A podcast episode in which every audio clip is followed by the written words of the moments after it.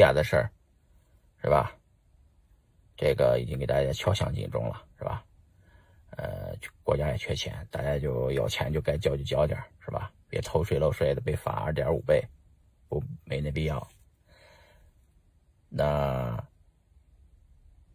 这个收重税的话，那币圈这些人怎么办呢？那你拿着币呗，别卖了呗，只能拿住吧。你变现就得报税，报税就得交税，还不如拿着，嗯，就延税嘛，啊，啥时候，呃，有了用币抵押借钱过日子的这种产品出来的时候，呃，估计很快有银行可以给你做这个业务了。反正美国有了，中国也很快有了，就是你抵押比特币，要不你不不卖嘛，你就借银行的钱。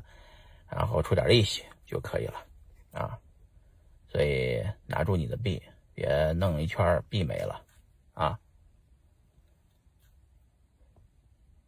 大家对美国呢，这个可能时间久了，在国内微博上看的比较多，呃，也比较了解。中国人对美国是最了解的一个民一个国家和一个民族啊。对美国这么了解，但是。确实有点这个仇富，啊，仇富的原因有很多。像美国为什么不仇富？中国为什么仇富呢？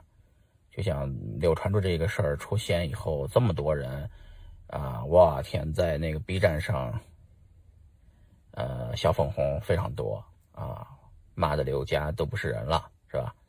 原因是什么？因为大家四十年前都是一个阶层的，啊，大家都差不多，都是一贫如洗，所以。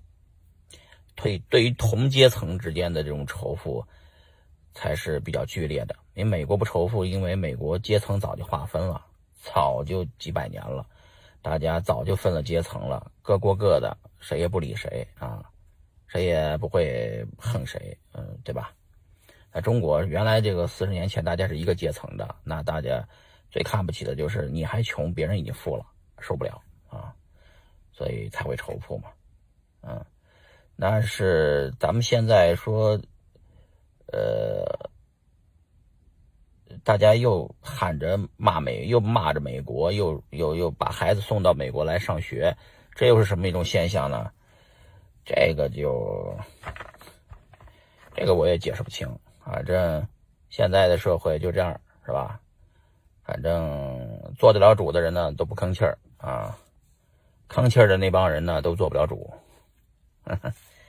对吧？